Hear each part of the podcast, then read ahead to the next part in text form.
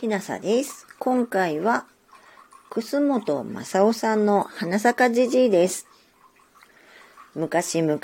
あるところにおじいさんとおばあさんがありました。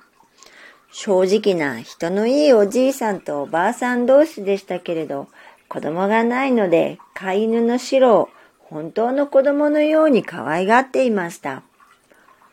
白もおじいさんとおばあさんにそれはよく懐いていました。するとお隣にもおじいさんとおばあさんがありました。この方はいけない欲張りのおじいさんとおばあさんでした。ですからお隣の白を憎らしがって汚らしがっていつも意地の悪いことばかりしていました。ある日、正直おじいさんがいつものように桑を担いで畑を掘り返していますと、白も一緒についてきて、そこら辺をくんくん嗅ぎ回っていましたが、ふとおじいさんの裾をくわえて、畑の隅の大きなえのきの木の下まで連れて行って、前足で土をかき立てながら、ここ掘れワンワン、ここ掘れワンワンと泣きました。なんだな、なんだなとおじいさんは言いながら、桑を入れてみますと、かっちりと音がして、穴の底でキラキラ光るものがありました。ずんずん掘っていくと、小判がたくさん出てきました。おじいさんはびっくりして、大きな声でおばあさんを呼び立てて、えんやらえんやら小判を家の中へ運び込みました。正直なおじいさんとおばあさんは急にお金持ちになりました。すると、お隣の欲張りのおじいさんがそれを聞いて大変羨ましがって、早速白を借りに来ました。正直おじいさんは人がいいものですから、うっかり白を貸してやりますと、欲張りおじいさんは嫌がる白の首に縄をつけて、ぐんぐん畑の方へ引っ張っていきました。俺の畑にも小判が埋まっているはずだ。さあ、どこだ、どこだ？と言いながら余計強く引っ張りますと、白は苦しがってやたらにそこらの土を引っかきました。欲張りおじいさんは、うん、ここか閉めたぞ、閉めたぞ、と言いながら掘り始めましたが、放っても放っても出てくるものは、石ころや瓦のかけらばかりでした。それでも構わず、やたらに掘っていきますと、ぷんと臭い匂いがして、汚いものがうじゃうじゃ出てきました。欲張りおじいさんは臭いと叫んで鼻を押さえました。そうして腹立ち紛れにいきなり桑を振り上げて、白の頭から打ち下ろしますと、かわいそうに、白は一声キャンと泣いたなり死んでしまいました。正直おじいさんとおばあさん、後でどんなに悲しがったでしょう。けれども死んでしまったものは仕方がありませんから、涙をこぼしながら白の死骸を引き取ってお庭の隅に穴を掘って丁寧にうずめてやって、お墓の代わりに小さい松の木を一本その上に植えました。その松がみるみる育って、やがて立派な大木になりました。これは白の形見だ。こうじいさんは言って、その松を切って嘘をこしらえました。そうして、白はお餅が好きだったから、と言って臼の中にお米を入れて、おばあさんと二人でペンタラコッコ、ペンタラコッコとつき始めますと、不思議なことにはいくらついてもついても、後から後からお米が増えて、みるみる臼に溢れて、外にこぼれ出して、やがて台所いっぱいお米になってしまいました。すると今度もお隣の欲張りおじいさんとおばあさんがそれを知って羨ましがって、またずうずうしく臼を借りに来ました。人のいいおじいさんとおばあさんは今度もうっかり嘘を貸してやりました。嘘を借りると早速欲張りじいさんは臼の中にお米を入れておばあさんを相手にペンタラコッコ、ペンタラコッコとつき始めましたが、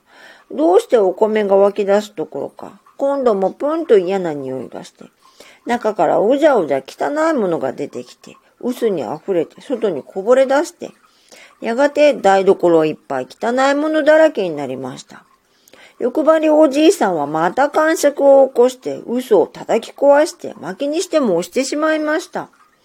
正直おじいさんは嘘を返してもらいに行きますと灰になっていましたからびっくりしました。でももうしてしまったものは仕方がありませんからがっかりしながらザルの中に残った灰をかき集めてシューシューお家へ帰りました。おばあさん、白の松の木が灰になってしまったよ。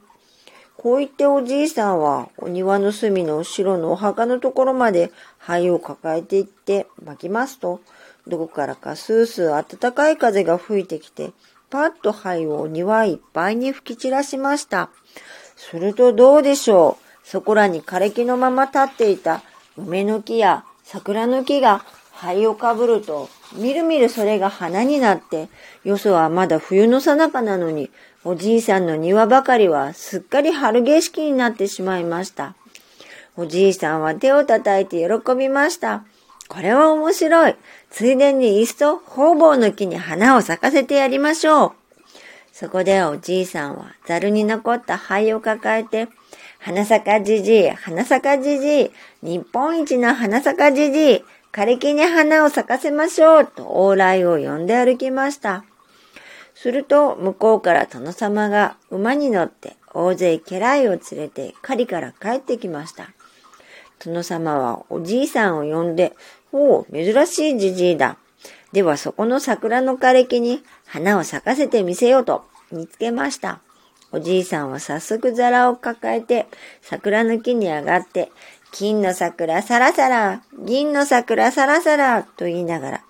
灰を掴んで振りまきますと、みるみる花が咲き出して、やがて一面桜の花盛りになりました。殿様はびっくりして、これは見事だ、これは不思議だ、と言って、おじいさんを褒めて、たくさんにご褒美をくださいました。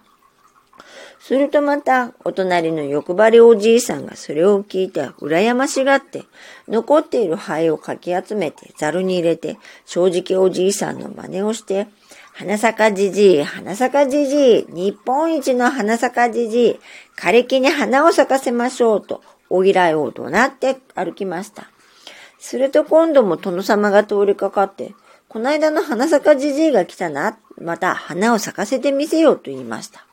欲張りおじいさんは得意らしい顔をしながら灰を入れたザルを抱えて桜の木に上がって同じように金の桜さらさら銀の桜さらさらと唱えながら